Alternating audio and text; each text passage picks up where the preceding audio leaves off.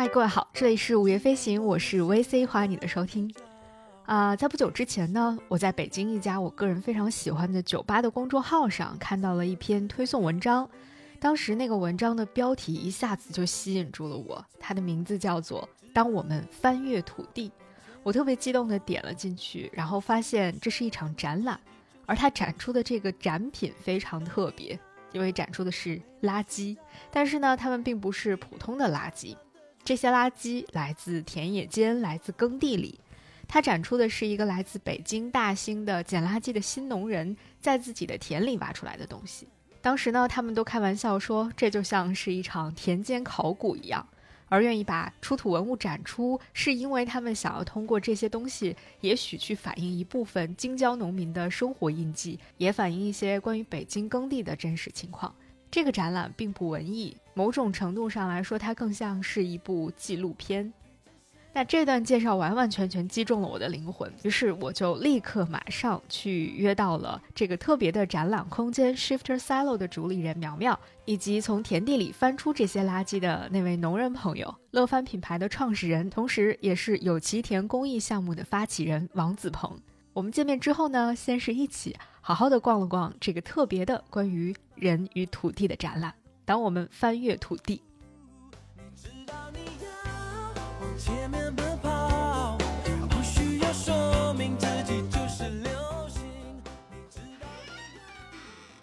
现在我们正在进行的这个展览呢，其实是一个很公益性质的一个展览，它是和 就是乐翻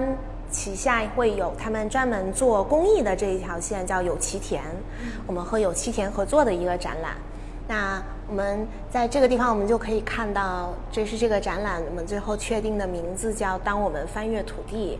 然后我们从这个区域走下来之后，可能我自己会最喜欢的两个作品是这里。然后其实这个这个是农模，然后这个是育苗盘。就当然还是要首先告诉大家，咱们今天会看到的所有的展品，其实都是从。田地里面挖出来的，就都是从耕地里面挖出来的。那关于那个就是从耕地里面怎么翻出来这些东西和背后更多的故事，这个待会儿可以子鹏老师给我们详细讲一下。然后我我很喜欢这个的原因，是因为大家离远看或者是在这个房间门口看的时候，他会以为这是一幅画儿。然后走近了之后呢，然后大家就会，我经常就被问说这是什么，然后。然后大家还会想摸一摸呀什么的，然后就跟大家讲说啊，其实这个是现在会埋在地里的一些塑料的污染，然后它其实但是是我们广泛嗯在田地里面会见到的被使用和这样废弃的农膜。然后嗯，看大家从这里就可以看到，其实其实我们就是这一面墙加这个角落这个小的章节。是田地里的不速之客，就是我们收集和展示的这些，就都是一些不可降解的塑料污染啊。还有，你看，像这里我们可以看到，像像这个就是黑心棉，那还有像这种就是建筑垃圾，然后这种就白白色污染物，还有废弃的胶皮管儿。当然，这个就是一些化化肥的呃，对对对对对。啊，这个是一些砖头、石头吗？哎，这个的形成，我记得之前那个子鹏老师有有跟我讲过，对，但是我有我有点记不清了，就是有有一句话就是说明这个这个东西的。对这子鹏老师来讲，就 它的形成的怎么着来着？对这个的话呢，其实土壤里面有石头的话，应该是一个非常正常的事儿，因为土壤都是石头去形成的。嗯，就是石头很多石石头都可以成为叫成土母岩，就是它作为土壤的母亲，它分化就可以得到这个一些土壤。那像这些被筛选出来的，它就是一些水泥或者是一些砖头。其实砖头呢并不是那么大的问题，但是像水泥，呃的这种或者是砌墙的这种固形物。它破碎在土壤里面，它的这种碱性的物质就会降低这个作物的成长，就它会影响到作物的生长。所以这块儿的话，我们其实现在挺介意田里面有这种，特别是像这种水泥石块，然后包括砖头，我们现在都剔除出来了。哦，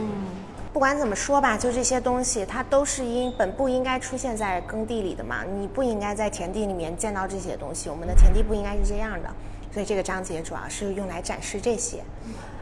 这边这个这个章节就是这里我非常喜欢，就是这一个部分就是是取名叫根了。虽然这个地方只有两个展品，嗯，这也是就是最早子鹏老师在。我在第一次见到子鹏老师的垃圾的时候，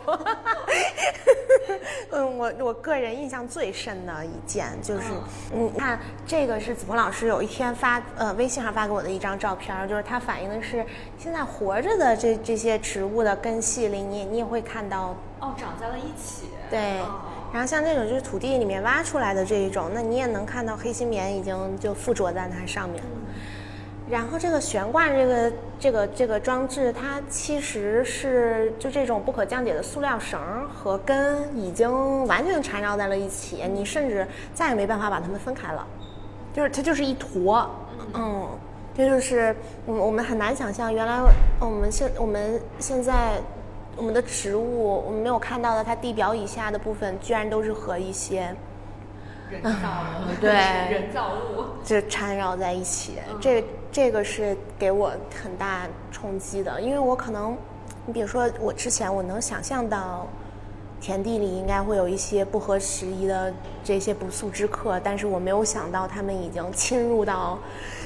这个程度了。对。那我这个黑心棉的来源是哪儿呢？嗯。在大棚里面的话，这个材料的使用，往往是用在就是刚才咱们讨论的那个大棚的棉被上。对，就是大棚它到这个呃反季节种植的时候，它一定要维护棚温，那这时候它就会用到各种这个保温材料，像这种什么黑心棉啊、泡沫呀，然后包括这种颗粒性的这个东西都是会有的。那那个东西就是它到田里面一下就散开了，就就很难就捡起来都是一点一点的。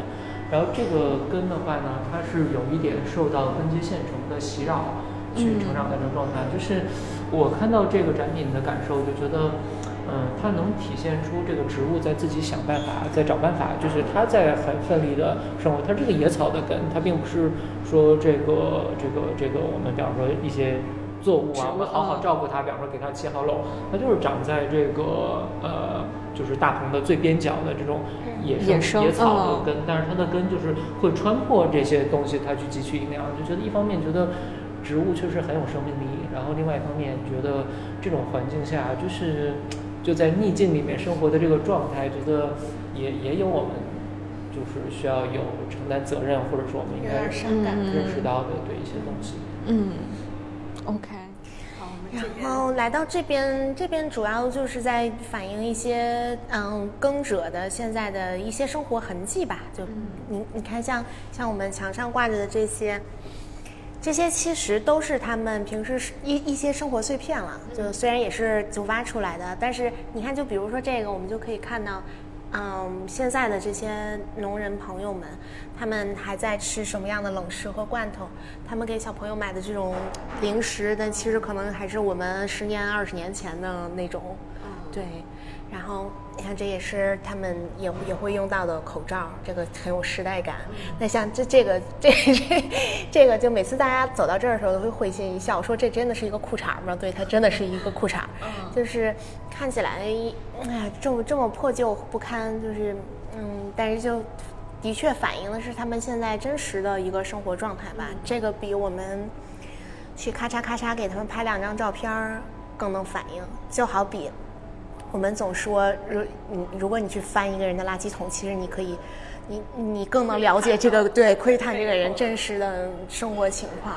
这个这个头头骨，我觉得还挺奇妙的。对，就是这这个也是特别逗。有一天，那子鹏老师发了一个微信视频，然后他就边说边乐，就是。我不知道你还记不记得，就一说的时候，大家 自己还在那乐，就一然后就问我说：“苗苗老师，这个那个，然后就意思适不适合展出？”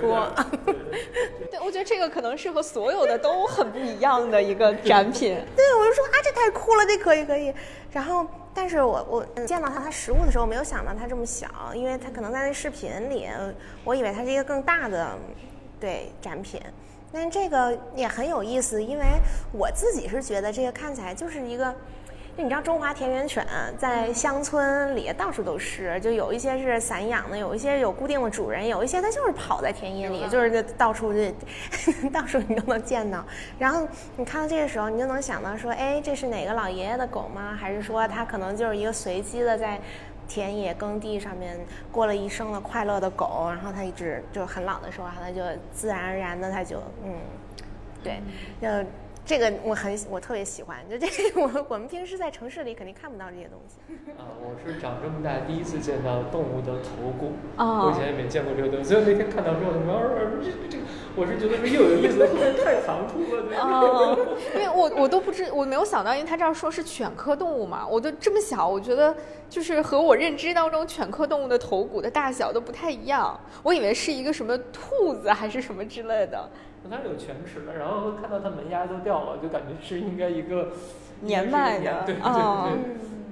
这个真的很特别，就而且把它放在这个这个里面和你和周围的这种日常生活里能看到的那种大家熟悉的垃圾，就瞬间就跳开了。对，嗯，那您刚挖到这个的时候会被吓到吗？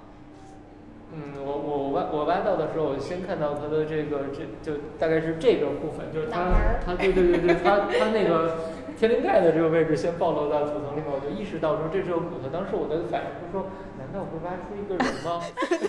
对，会不会有对会有这种想法吧？对对，我就说这这难道是个婴儿吗？然后我当时是有一点费解的这种情况下把它挖出来，然后就就看到这两个大的窟窿在两侧的时候，我就觉得说啊，那就 OK 了，太好了，没有挖出是个动物。没有变成刑侦片儿。嗯。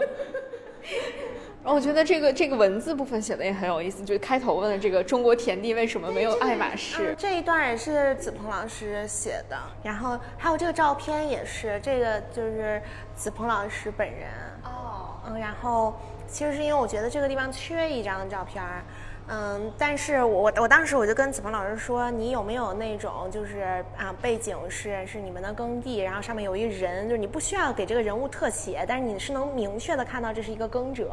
的这种。然后子鹏老师我发了一堆，然后然后我都觉得不是很合适，然后他说啊想到就是。他他拍过这样一个视频，我们是从这个视频里面截了这一帧，然后就当时就觉得非常非常合适，对。那为什么会子鹏老师会想到就是提出这个问题，叫中国田地里没有爱马仕？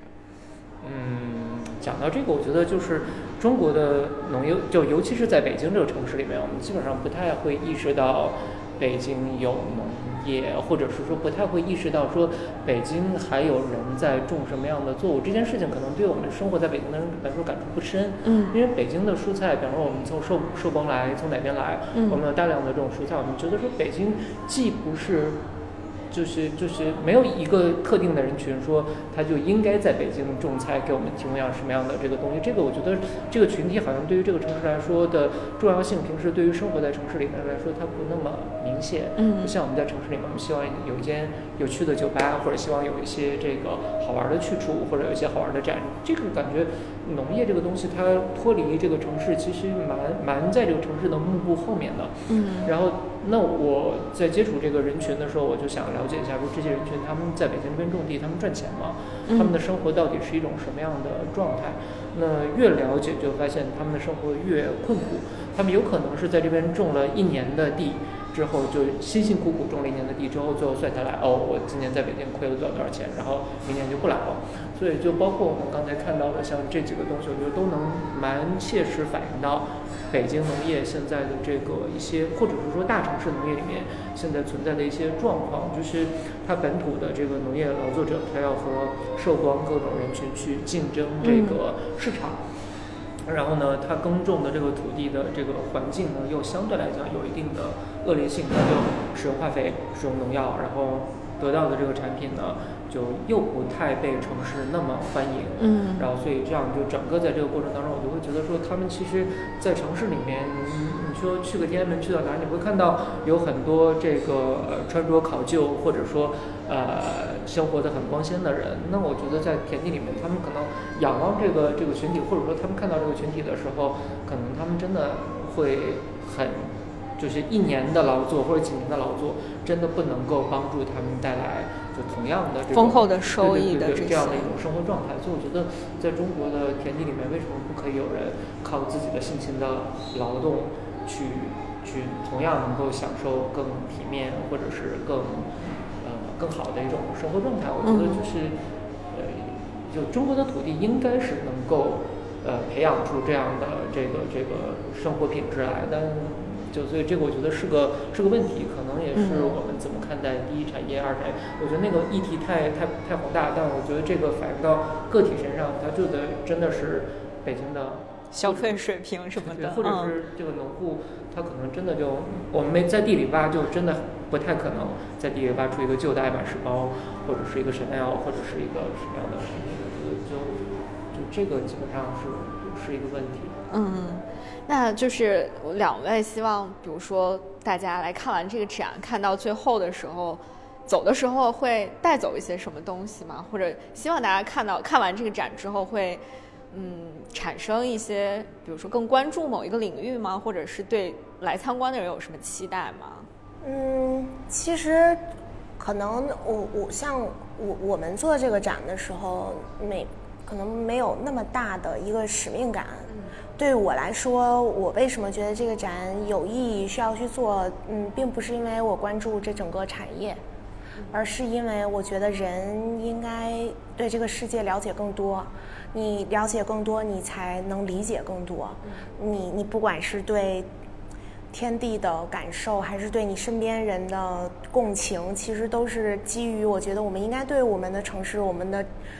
生活，就是有更真实的了解。但是这个这个展的这一切，嗯，至少离我自己是很遥远的。就我觉得，可能在都市里面生活的大多数人，他。没有去想过，或者是没有那个机会去观察过，说啊，我们现在生活在北京，京郊的农业到底是什么样的？我们我们吃的这些菜到底从什么地方运过来呀？然后土我们现在的土地长什么样？大家是不知道的。我觉得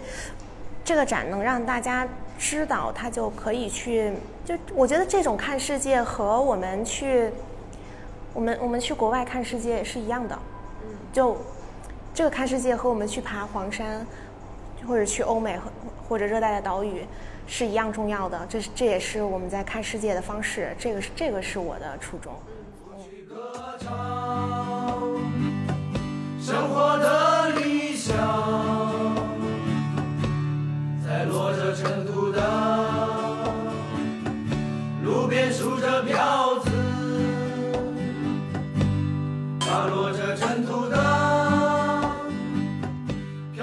在跟着苗苗和子鹏老师用声音大致了解了一遍这个展览之后呢，再回头去看展览的前言，我就觉得更喜欢了，很想在这里专门拿出来跟大家一起来认真的读一读它。它是这样写的：翻耕既是最基础的农事劳作，也是充分认识、感受、触摸土地的过程。在田地土表至土层三十五公分以下，我们将翻阅土地的记忆。理想的田地。肥沃、疏松，带有丰富的团粒结构，活跃着蚯蚓、线蚓等沉默的地下工作者，散发出土壤特有的、令人安宁舒畅的沉稳气息。而当我们翻阅土地，枯瘦、寂寞，却不乏生命的印记。农磨碎片、砖石瓦砾是最寻常的，其间不乏农耕者劳动的痕迹与生活的悲喜。我想，这终归是个冗长的故事。但事关土地，事关我们的当下与未来，就迫切的想要说给你听。从太阳升起到皓月繁星，我变成了一个很奇怪的，在地里不断翻捡着垃圾的人。其他耕耘者说，翻一下地就看不见了，没关系，不碍事儿，不耽误种地。而对我来说，急迫的想在这些不可降解垃圾隐没于耕地前带走它们，近乎于想要抚慰大地母亲粗粝的手掌。鬓白如霜。在这场不间断的田间考古中，有其田这个项目开始萌芽生长。这将是我们每个人对土地共同的情感叙事。关注土壤本身、土壤与作物、耕种与气候与土壤关系紧密的生物体、耕耘者、技术进步对土地的改造与影响，以及建立在土地上的农耕文化。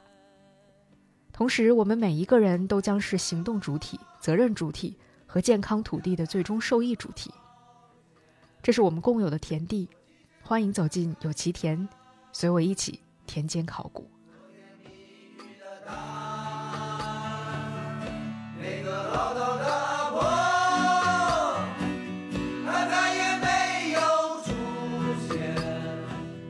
一起用声音看了这场展览，又重新回听了王子鹏老师写的这段有关展览的自我叙述之后，不知道你是不是有了一些不一样的感受？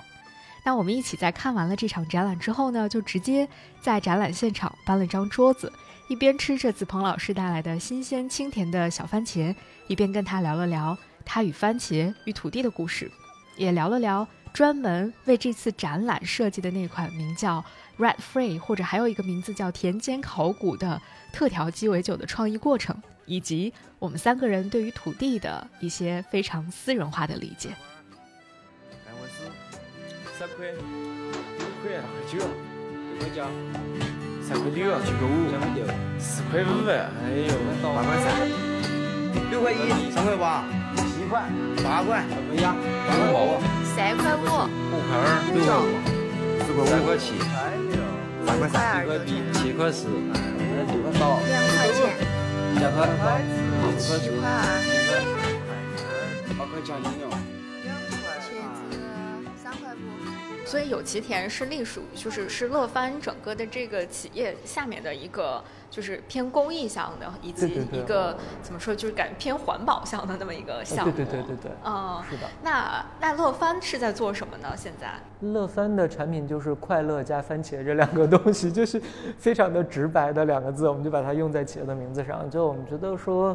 呃，乐翻应该是一个非常有能力去提供快乐的这样的一个企业。然后我们的方式和方法用的是番茄，就是给大家吃番茄，对，或者是带着大家种番茄。那那我们现在有这个呃带着大家种番茄的项目，也有我们自己在种，然后也有就是给大家提供好吃的番茄的这个项目。所以就就希望说这是一个很快乐的事儿。那我们自身。就起这个名字也是因为在这个呃项目当中，我们确实给很多人吃了我们种的番茄，大家吃到了之后都很快乐，所以我们就觉得说，OK，那那我们想想给北京，呃带来一点这个有趣的一些一些东西，包括呃来自全球各个地区的这种番茄，这里面还有就是又酸又辣的，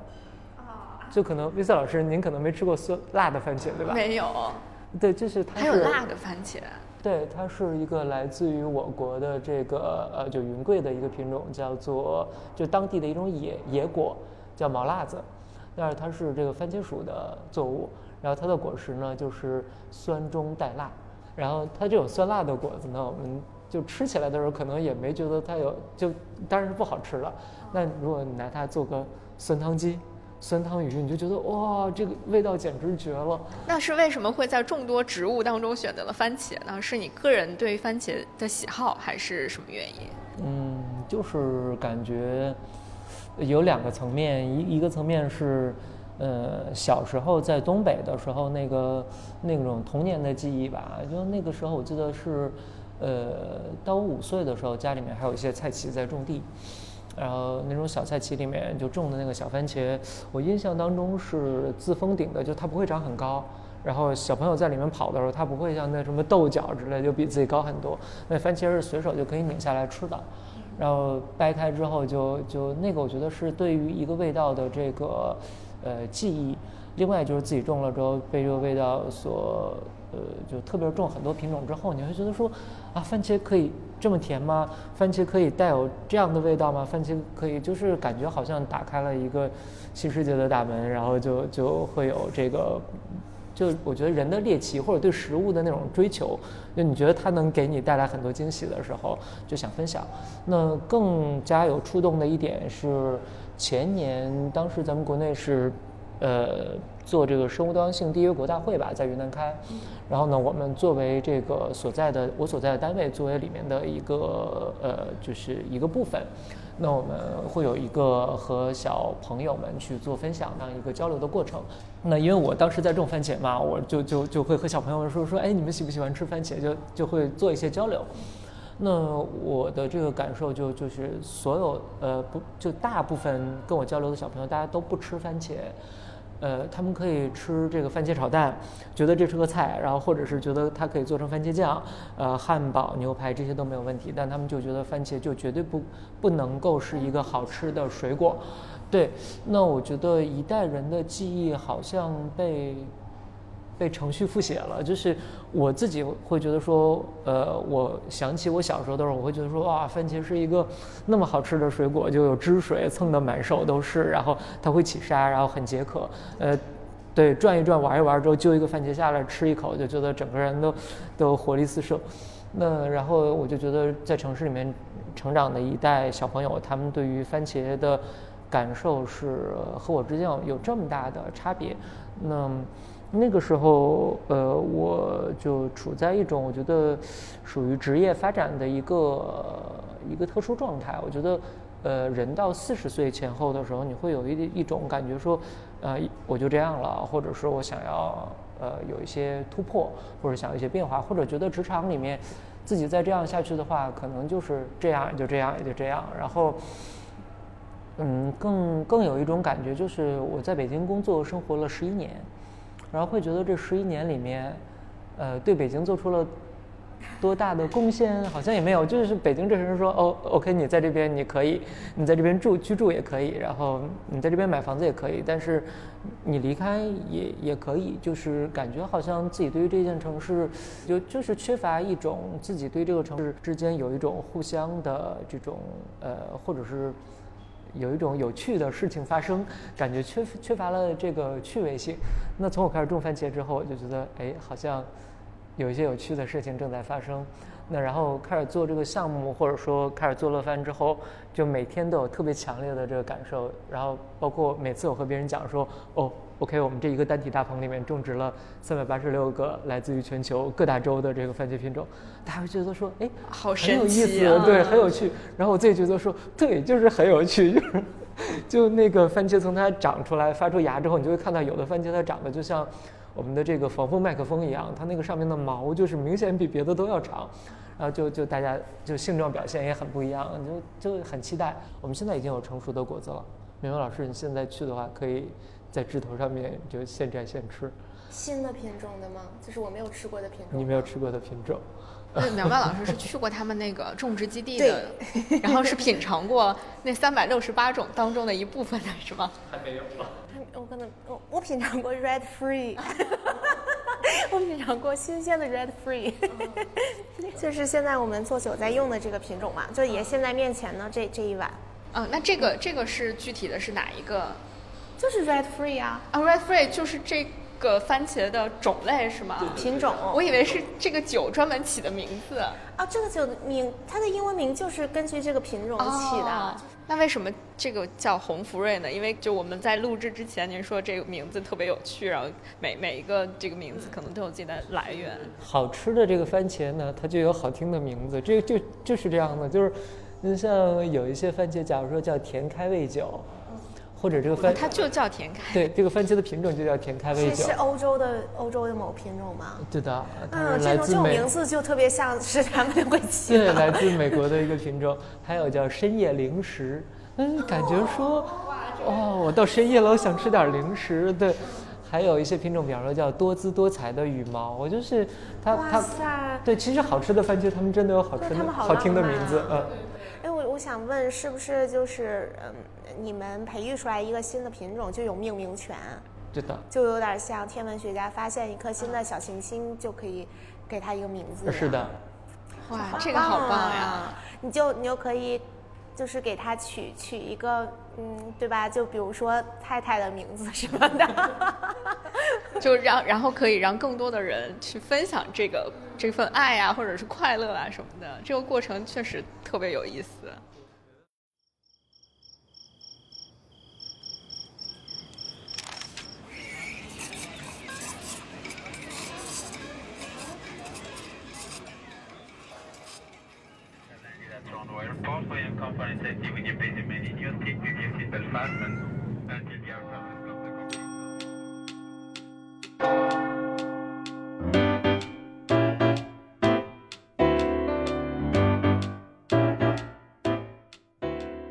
午夜飞行是一档关注旅行、城市文化的播客节目，尝试用声音讲述有趣的城市故事，换一个角度，换一种方式，听见世界，自由飞行。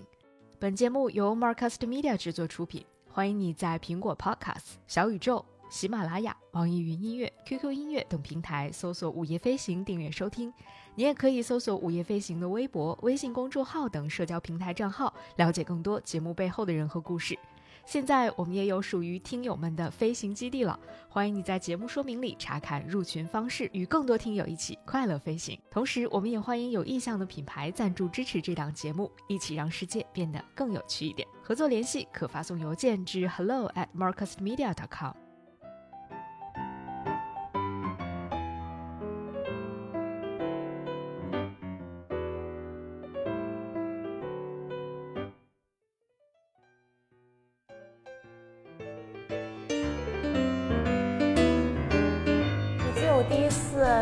嗯，好像是第一次在店里面，就是在嗯子鹏老师带着他的那那两个小伙伴来的那次之前，第一次拿这个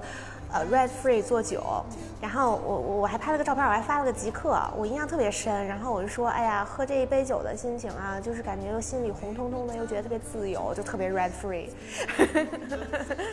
对，所以这个酒的后来的名字也就起了这个了，就用了他们的这个品种的名字。嗯，那我就特别好奇，就是，嗯，就是回到这个展，就是这个展为什么会选择在 Shifter 办？因为可能如果。传统意义，我们认为，比如办展，我就应该去一个什么展厅，或者说，如果它跟土地相关、跟农业相关，也许我应该找一个，比如说跟某环保机构或者某什么土地的相关的机构去 去搞一个联合的这样的展览。但是 Shifter 作为一个就是喝大家喝酒的地方，好像跟这种嗯我们要反映的土地的很多东西，它似乎并没有那么强的关联。当时挖出来这些东西之后，我其实。呃，是有想法说想把它做成个展，但是我不知道该怎么处理它。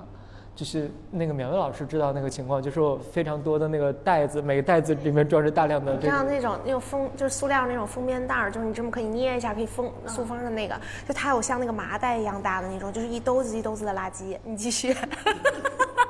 然后呢，我是觉得说，哎，这个东西好像拿出来可以给大家看看，因为我自己觉得说，我对这件事情，我是觉得挺挺挺挺挺感触特别的。我就觉得说，我不知道别人看了怎么样，我是想拿给别人看看。那然后呢，就是当我有这个想法，或者说我想想要说这个东西是不是可以展一下的时候，就是我们的一个共同的朋友，就是说，哇，我知道一个非常有腔调的一个一个。呃，展馆，然后他们这边的话呢，同时又是一个酒吧，然后你们可以聊聊这件事情。所以那天我当时我还说，我说苗苗老师很冒昧联系您，然后我这边有一些这个 这个东西给给您看一下。然后我说这个东西这个东西可以展吗？或者是这个东西，我说苗苗老师你看了之后你会觉得有感触吗？然后我就后面就就可以苗苗老师讲一下那个那。那那一段蛮有意思的。其实，我就 VC 问的这个问题，我我也挺好奇的，就是，嗯，你看，像像呃，做一个呃关于这些就是打引号垃圾的展，当然这个可能这个想法之前子鹏老师就有，当然我我后来我对这个想法肯定也是很感兴趣的，并且我脑海中会有画面，就我大概能知道它大概是这个样子的，我是可以那个脑补到说这个东西是适合放在 Shifter Silo 里面的，但是。刚才 VC 问的问题的其中一部分，我我也没有，还真的没没有问过子鹏老师。我们不管怎么着，就虽然 Shifter Silo 是一个单独的一个展厅，但是我们毕竟是附属于 Shifter 酒吧的一个公共空间嘛。哎，就是这个这个，您当时在选择合作伙伴的时候，你你没有一瞬间想过说，哎，我真的要去一个酒吧里面的一个展览空间去做展吗？哎，我我不去找一个更更 old school 或者是更常规一些的地方去去做这个事情。那当时好像你你就是因为子鹏老师就就来店里，我们就见了一下面，然后我们线下认识了一下，然后也带他看了一下，然后好像就，然后我们就开始推进了。中间您的心路历程我也不知道的，我 我也好奇。对，中间中间最有意思的一个点是，当时特别奇妙的就是我们先开了一个那个呃会议，就线上会。线上会的时候，我我就把这些东西给给苗老师看了一下，然后苗老师说，我说这个。这个部分，它它值得被大家看到吗？苗苗老师说的，当然要可以展啊。对，然后我就说，这好像我呀。对啊，就是就是这这个部分，我就就觉得说，呃，我就觉得说一下就就就就就找到了一个，就大家会共同觉得说这个事情是有价值的，那这个就有了联系。后来那个苗苗老师跟我聊了，呃，就 Shifter 这个项目，包括呃对于这个。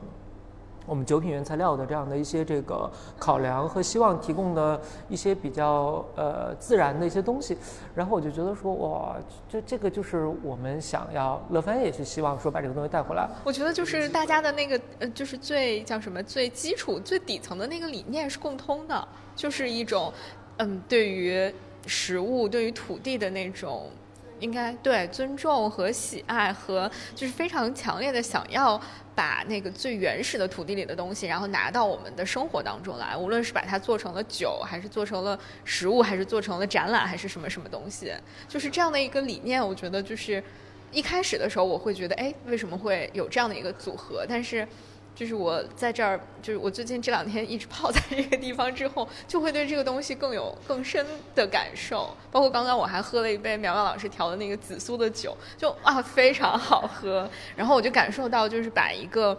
嗯，就是我们可能很多时候对于某一个单一的食物或者是单一的一个事物的认知都。被以前被固化在了一个一个什么里面哈？我们认为，比如酒吧就应该是什么样的，然后我要做一个跟农民、跟土地的展览，我就应该是在一个什么场地里面去做。这是第一次，我记得来 Shifter 的时候，当然，呃，苗老师给我看了一下这边的这个酒牌，说，哎，你要尝试一下哪个哪个口味？那对，后来当时选择了仙人掌果，这个是因为就之前我是一个呃，就就种植的这个属于带一点点。低烧或者发烧状态的，所以的话呢，就仙人掌的果实里面，我们最熟悉的就是那个火龙果，对吧？它个头又大又甜。那当然，就其他有一些很多仙人掌的这种作物，呃，这种这种现在不是作物，它应该是植物，它会结这种像呃手指大小的这种这种果实，然后它是会有一些特殊的这种风风味的。那因为之前接触这个东西或者品尝这个东西的时候，是是会尝一尝尝到它一些更。呃，带有自然感的一些味道的，那我原来是没有想到说，在一杯鸡尾酒里面可以还原出一个，那不是用火龙果去实现的，是用真正的这个仙人掌的这种这种果实去实现的，带有一点这个呃自然野趣风味的这样的一个呃一杯酒。那所以喝到之后，我就觉得说。蛮奇妙的，会感觉说这个地方虽然它身处北京的一个非常非常中心的一个位置，但在这里面它有一种我觉得生命力，或者是有一点，嗯，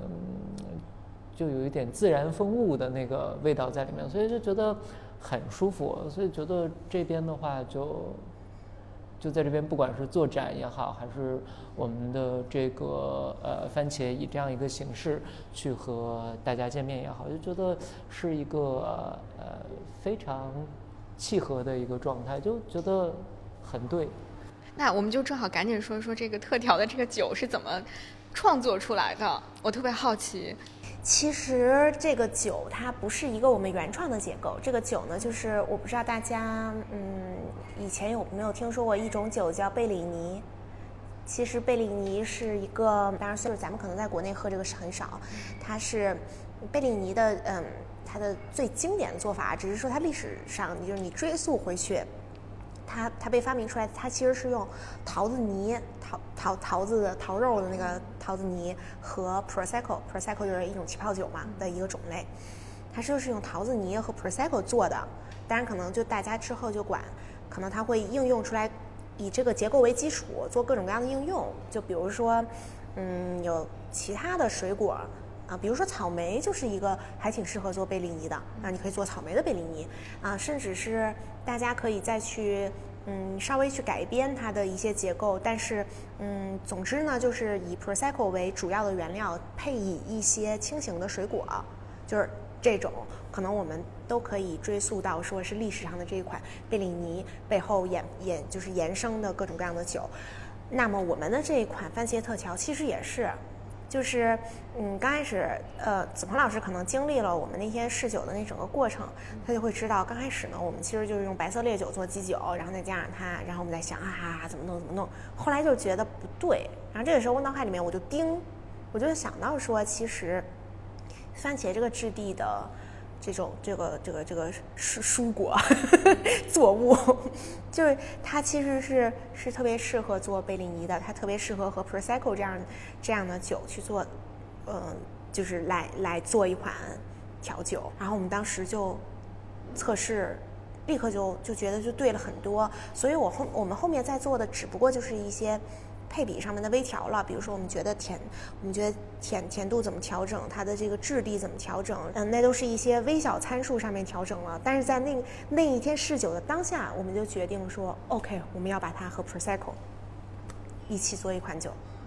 其实它它就是一个定下来巨快的事情。我我因为那天对我们都没有想到这么快，而且我印象非常深的是，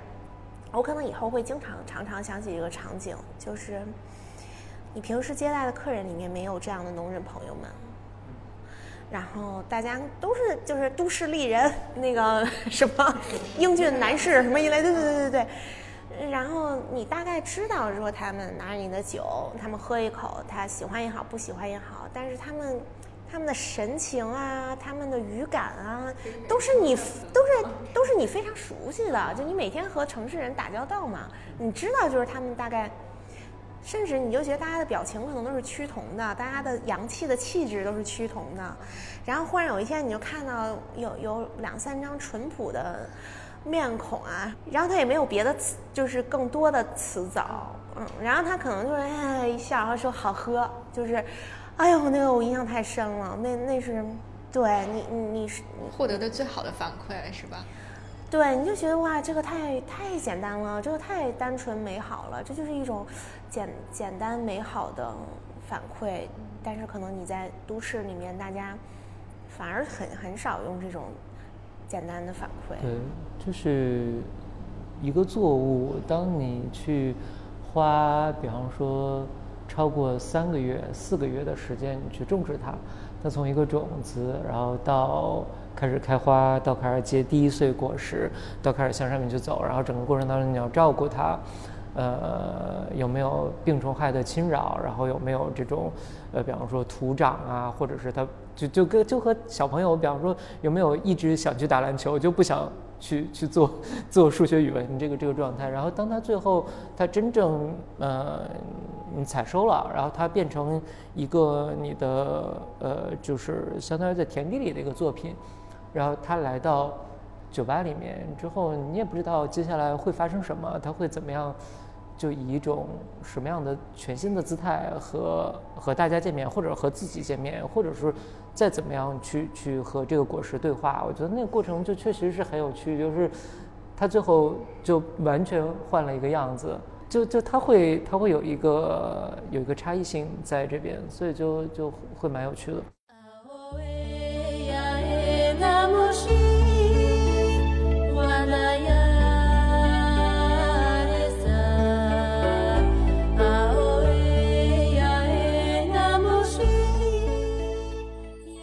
刚才就是，嗯，我们在讲说您您在土地里面翻来翻去翻各种东西，然后什么之类的。我突然发现，您这个名字乐翻，不不也是非常快乐的在翻翻腾土地或者在翻越土地，其实也有这个意思。对，我就觉得，哎，这个这个名字就好像又多了一层那个很有意思的可以解读的空间在里面。我们现在在土地里面耕种有，就是呃做完这个田间除杂工作，正式耕种已经有两个月的时间了。那每天看着这个土地在自己的手上变好，比方说它开始长出蘑菇来，比方说开始有这个大量的蚯蚓，或者说看到很多潮虫在那边爬，然后有大量的蚂蚁在这边去去去工作的时候，就觉得挺开心哦，的。所以你们看到有有这种，呃，生物出现的时候是会更开心的，对吧？是 会更开心的，包括有很多杂草去在长在田间的时候也会很开心。那我觉得这个东西就就我们在做的事情就是这样，就我们希望说这个土地有包容性。当土地里面有很多杂草的时候，它的这个固水固肥的能力、菌群的发展、什么菌根菌的发展一定是好的。就，杂草还可以除了处理土壤里面的一些氨氮性的这种化肥，就就很好，我们很欢迎他们过来。但这个和我们认知当中的就是完全不一样的。比如说，对有有草，我们就应该除草；然后有虫，我们就应该打农药去虫，然后才能让植物长得更好。我们好像至少我我，因为我们可能没从来没有在田间工作过，所以我们接收到的就是那个才是科学的、正确的种植方法，然后那样种植出来的东西才是更怎么说高高产的，然后有效的，嗯，但。但它不是最好的。自然农法呢，它最早是中国人种地的一种方法。呃，比方说，我们会希望田间有更多的杂草，杂草当它长过一季之后，它的根系在土壤里面会有很多细的孔洞，那其他的作物扎下根的时候，它会更好的向下发展。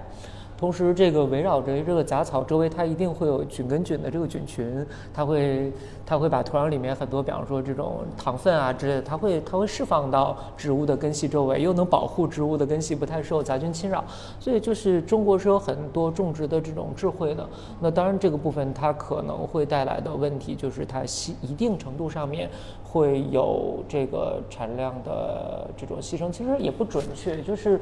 产量的这个作用呢，就是比方说这个一个人他他我们要他工作，然后我们不断的给他施化肥，他表现更好，然后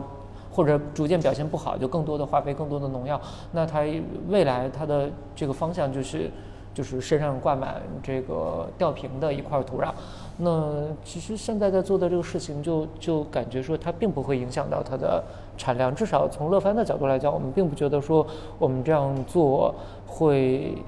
影响产量，或者把产量放在一个横轴上看，比方说若干年，我感觉我们的产量应该是更好的，因为我们的土壤在变好。嗯嗯，啊，就是像一个长期的项目一样，就是我们可能短期内看起来似乎它的产量不高，但是如果我把这块土地养得足够好，它可能未来可以回馈给我们的东西是更多的。我们所有的小伙伴都觉得土壤是我们的轴心。就我们在种番茄这件事情，这是个事儿，但是，嗯，一定是长在土壤里面的。就这件事情，我们很早就摒弃了无土栽培的这个路线，就我们就希望说作物就长在土里。所以这样我们就觉得说，如果土壤再变好，我们就很开心。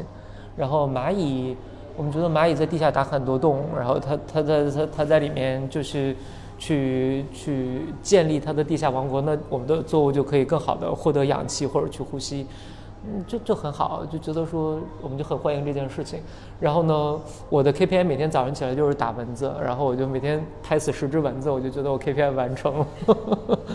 那每天每天您现在在就是田间就是土土地上劳作的时间有多久啊？每天十几个小时，十十二三个小时。是日出而作的那个那种作息？对的，就基本上每天早晨六点钟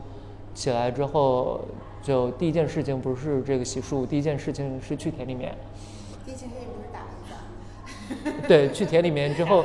对，它特别有趣，苗老师就是就就去田里面之后呢，那个现在天气因为回暖了嘛，我就把棉被卷起来之后，那个蚊子它那个气温对它来说，它还没有吸收太阳的能量，所以它就在那个棚膜上趴着，就它很就它很乖，它就趴在那个地方，我就过去一下一下一下就就处理完了。然后它的这个部分就看看哦，杂草长了多少？比方说这个杂草，它开花了，它快要结种子了，我就把它这个头上的这个花絮掐掉，然后就那剩下的就就 OK 了。就不会限制杂草的一些叶片或者根茎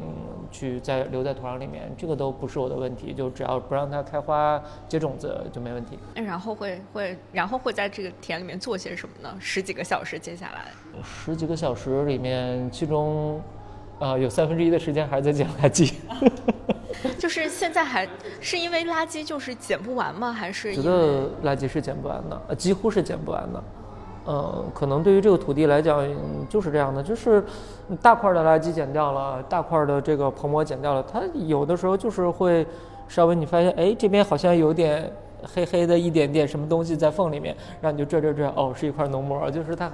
它就是它它是它会持续的存在这个东西，就是我觉得垃圾，如果说如果说在乐芬的田里面捡到一块垃圾可以得到一块钱的话，我觉得一天至少。呃，一万块钱是花得出去的。这么有这么多啊？就土地里面的这个垃圾真的是蛮多的啊。就当我们真正去去料理这个土地的时候，就有的时候会觉得说这个事儿自己做这个事情的时候，至少感觉目前的感觉是没有尽头的。所以苗苗老师有的时候挺替我着急，说你是不是应该出去更好的看看市场，或者是看看。一些这个其他的事情，或者说你的这，比方说公众号的这个部分，什么时候能搞定？然后，就可能这件事情就是个十分八分钟，就是静下来就可以搞定的事。我已经不替他着急了。呃，对，就就基基本上现在支撑我，或者说让我们大家都觉得非常踏实的，就是我们觉得每天在土地上我们很踏实。然后我们当然觉得说我们会希望说更多人去早一点认识乐翻，或者早一点看到这个展，或者说早一点怎么样？我们其实心里面是是有一点这个。呃，小小的想要汇报一点东西，想要举个手，但是现在每天就是，嗯，至少苗老师从乐翻的土地的这个角度上来讲，我们的土地现在还，我们觉得还有挺多具体的事儿，比方说我们要发酵肥料，然后我们要要去我们在土地里面做了什么耗氧发酵的肥，然后每天要去给土地里面看它的表现，就是。感觉是具体又踏实又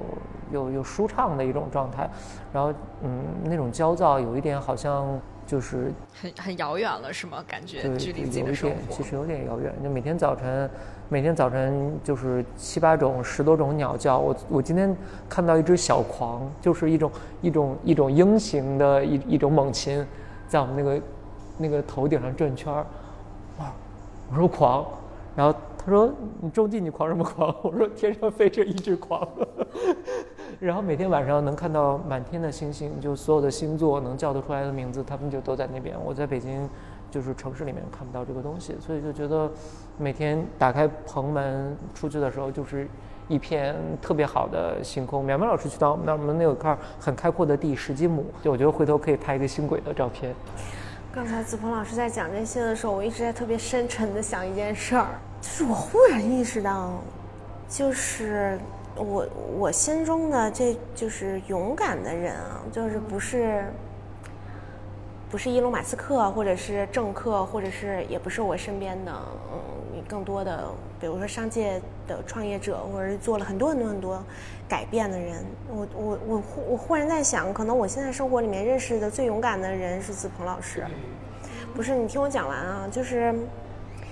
因为我我我在想我自己是受不了做跟土地相关的事情，或者说跟农业相关的事情的。这并不是因为我不热爱自然，或者是我逃避体力劳动，或者是我就喜欢那个都市里面的传统商业，都不是。是因为我觉得我我我没有办法嗯负担。因为刚开始刚才那个子鹏老师说垃圾是捡不完的。我就觉得我光连这件事情我接受不了，我因为我我的骨髓里面对很多最深层次的东西是无比悲观的，我每一天都是带着这种悲观在生活。然后我有很多很多的悲观是，我觉得我是我选择了先闭上我的眼，我才可以继续我明天的生活的。但是如果我和土地一起生活，我可能会每一天，我又不能闭上我的眼，但是我我又没有办法。承受我看到的这一切，但是你说子鹏老师或者是其他的农人朋友们，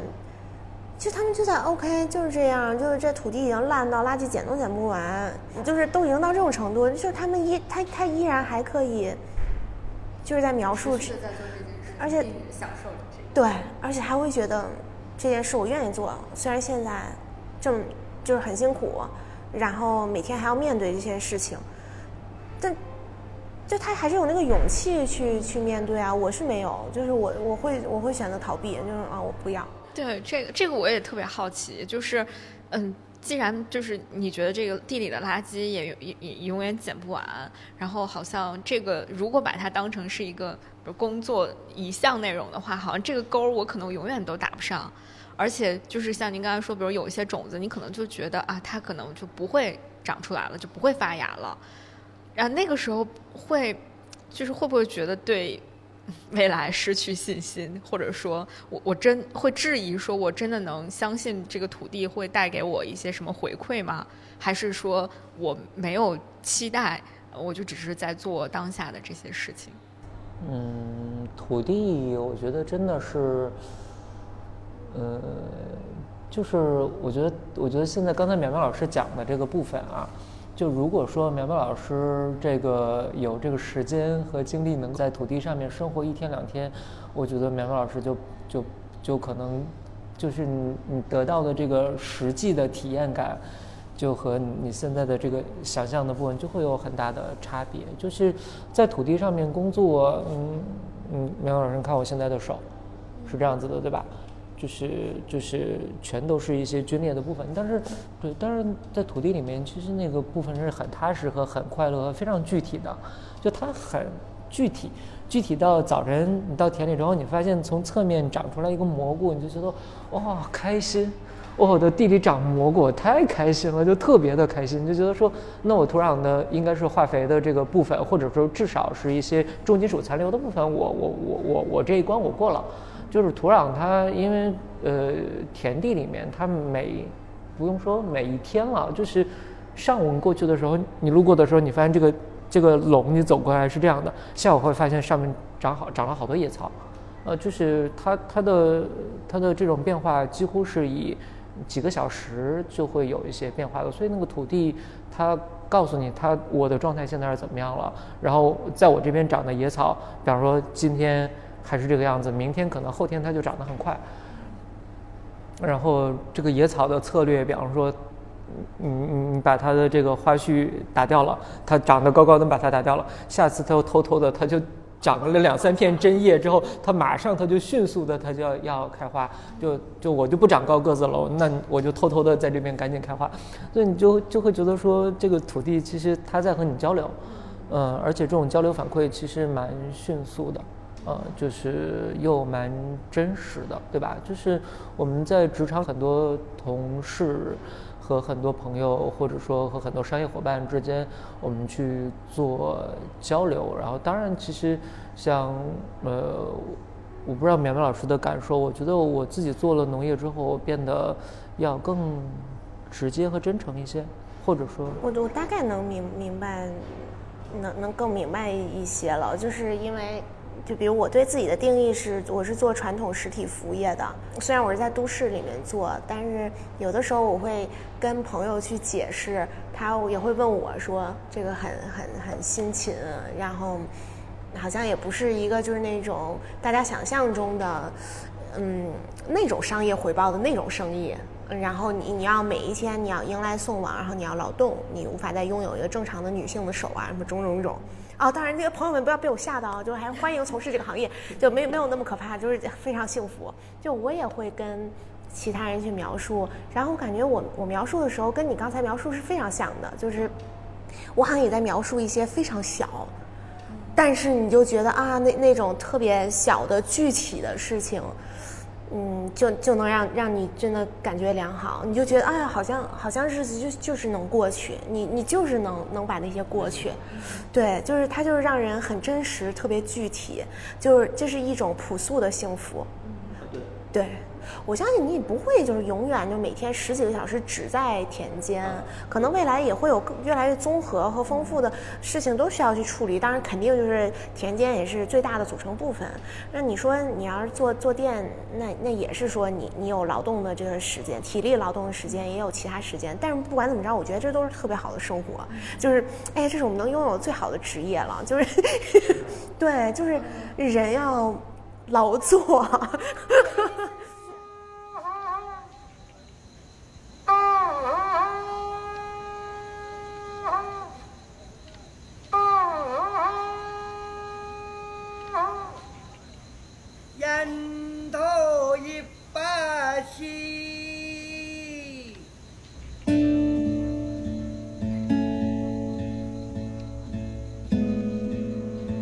一把溪出开始，像一面相公，同一条路上，欢喜有不同的地方，我那都按压个状态。我极度赞同要劳作，就以前的工作是脑力劳动型的这种工作，嗯，创造的价值或者说表现在其他服务的甲方的商业上，有一些时候。就我觉得那种东西是飘的，对吧？就是在做劳作的时候，这个东西是够让人定下来了。我觉得是是是真，我非常赞同苗苗老师说的这个。而而且子鹏老师他们做这个事儿吧，他们不止可以劳作，他们还每天都沉浸在大自然里。嗯就我我之前就我就我老跟我的朋友们说，就是。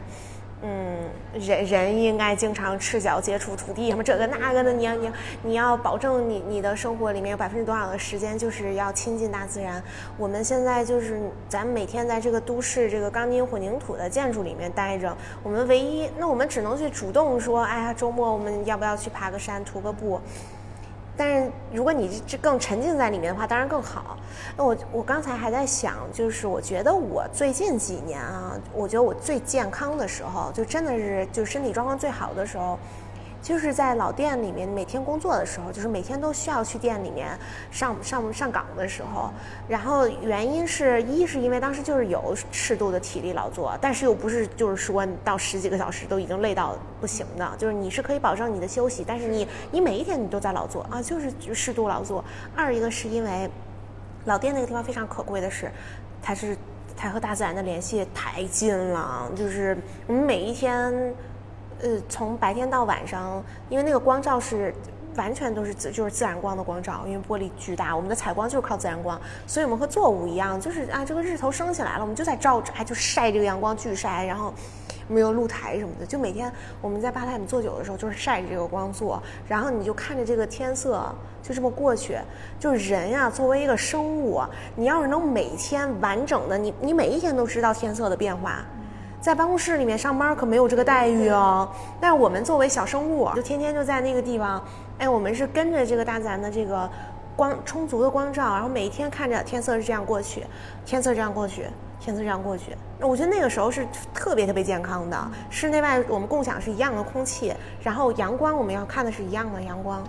哎，我在想，哎呀，那个时候真的是身体太好了，那那时候真幸福，就是你在城市中心，但你碰巧你你的那个工作的属性可以拥有那些，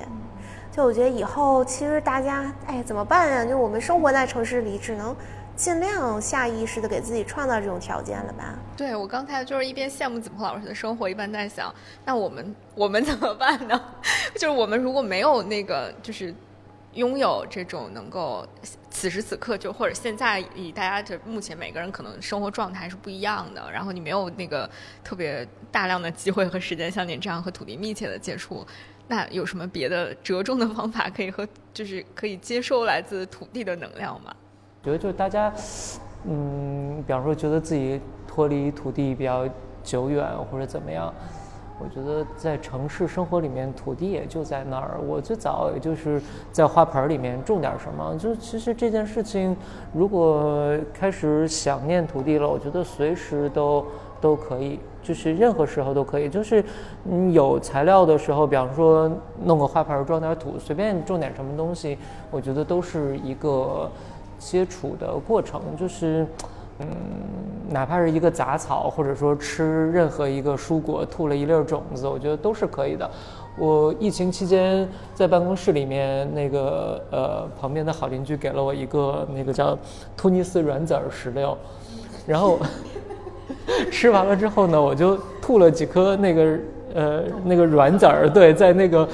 在那个土里面，然后它就长出来小芽。然后疫情期间，我就在家里面被封了一个半月。那个刚刚展开子叶的那个种子，它就它就枯萎掉了，就是它的子、它的叶片什么全都脱落了，就感觉不太行了。因为就土壤完全脱水，浇了点水之后，结果它又活过来了。最近在它，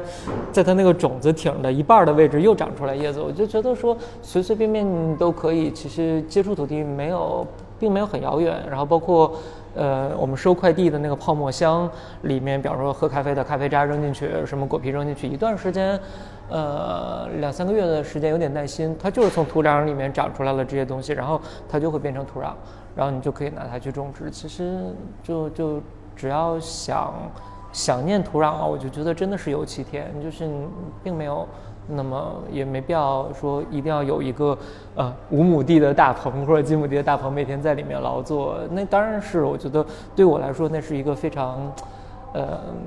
就踏实的一个现在的一种状态，或者说，我觉得这样的话，我这是我的一个一个状态，也可能偏极端一点。我觉得更多的人平时大家要工作，然后呃要收入，要呃买房或者要还房贷，或者要买车，或者有任何其他的这种生活上的这种追求，就是做自己正常的事情就好。然后不管是呃品尝一杯来自自然的一些这个。呃，原材料加工的酒也好，或者是一个果盘也好，或者是这个去野外看看也好，或者是我们今年还打算划分一些地方给大家户外的原野上面种点小小田地，就觉得可以采取任何的方式，我觉得一定会有很多呃商业人的这个项目，或者说这种从业者愿意提供这样的这种呃接触土地的机会，我觉得自己的话就是不通过商业手段也完全没有问题，就是呃你开始想象它了，你就可以去接触它，就是我觉得它就在脚底下，就很近。对，我觉得听完这个，我就突然对“耕者有其田”这个这句话有不一样的理解了。我我之前就是很很简单的理解，就是我们中国那句古话叫“耕者有其田”，就是嗯，就是属于这些耕种的人，农民他应该有自属于自己的田地，然后来保障自己的生计。我就是这么理解的。然后，但是刚才就是。跟大家分享完之后，我就觉得，就是当你想要去耕种的时候，你其实你你是可以拥有一块田地的，只是这个田地可能或大或小，或在阳台，或在你的办公室的窗台上，它都是可以有这样的一方土地的。只要你你想去去耕种它就可以，就好像完全颠覆了 之前的那个非常现实层面的一个东西了。嗯，我觉得哇，这个特别棒，就很有启发。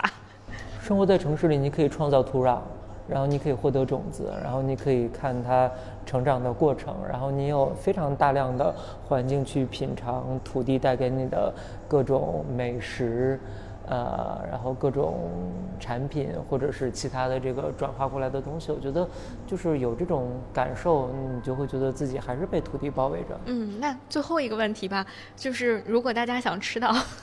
你们这个乐番种的这些快乐的这个番茄，怎么能吃到它们呢？呃，三四月份现在时间具体没定，看作物的表现是不是达到了我们觉得说它呃更好的向大家展示番茄的呃状态的这样的一个点上面，我会做开棚节。然后同时我们会把它以这个，比方说果杯啊或者什么样的形式去提供到大家周围的商业场所。就比方说打开一杯可以品尝到九到十种番茄，这个是我们觉得说可以去去去给大家带来一些有趣的事情的这个过程的对体验的部分。我觉得这个通过 Shifter 这个这个已经是一个。对，我觉得这个特别棒，就大家要赶紧听我节目，要赶紧来喝酒。想 吃吧，就只能来试。对的。那大家有没有什么渠道可以关注到乐帆的信息？比如最新的更新的状况是什么样的？可能再过半个月，我们会希望说有个发布会。那那实际上还要看我们现在的这个状态。最近就上次见到的两个小朋友，他们现在是说希望把我往上捞一捞，说你你确实该该做一点你该做的事情了，你不要每天都在土地里面拎个水管子在那边看看各方面的这这个问题。就是我觉得对我自己来说，现在这一块的过程是学习吧。就是可能可能可以类比一下，就是如果说从老店到新店，那我这边是从家里的小花园到到一大片土地，就是没有边界的，几乎没有边界的这个这个可种植空间，所以对我来说是个学习的过程。我觉得一到再过一到两周，我应该就可以呃有更好的这个呃时间和精力去和大家打个招呼，告诉大家说，哎，乐帆可以。可以那个和大家哎有一个这个发布会的汇报，然后乐翻里面我们也有一个小的空间，就是苗苗老师之前看过，就是我们也做了一个投屏的一个，就是在田地中间有个空间，会希望说未来会希望大家过来讲讲自己的跟土地的故事，那个其实是给有机田预留的，就是有点像是一个大家可以做一个小的 talk show 的一个空间，然后对也也希望说大家可以在田野间聊聊跟田野有关的事儿。哦，太期待了！所以可能下个月最晚下个月我们就会和大家见面。好呀，好呀，到时候欢迎那个子鹏老师，到时候再跟我们午夜飞行一起来分享。然后期待下次我们还可以继续一起聊跟土地的故事。嗯，谢谢，谢谢苗苗，谢谢子鹏老师，谢谢。